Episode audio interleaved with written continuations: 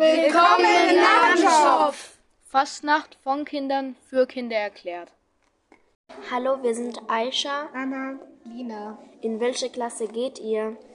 Wir gehen in die Klasse 4b.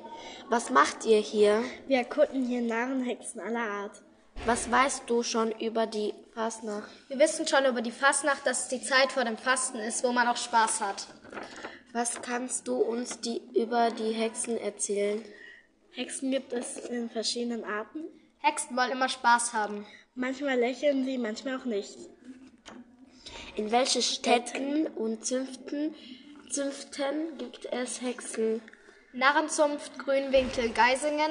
Narrenzunft, Rottenburg, Bundenzunft, Hirlingen. Narrenzunft, Gengenbach. Narrenzunft, Waldsee. Offenburger Narrenzunft. Wie, wie heißt die Hexe, die du dir ausgesucht hast? Hexe.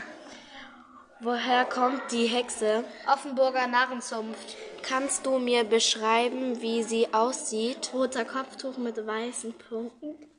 Große Nase und große Augen. Spitze Augenbrauen, drei Warzen, blonde Zöpfe und dunkles blaues Hemd.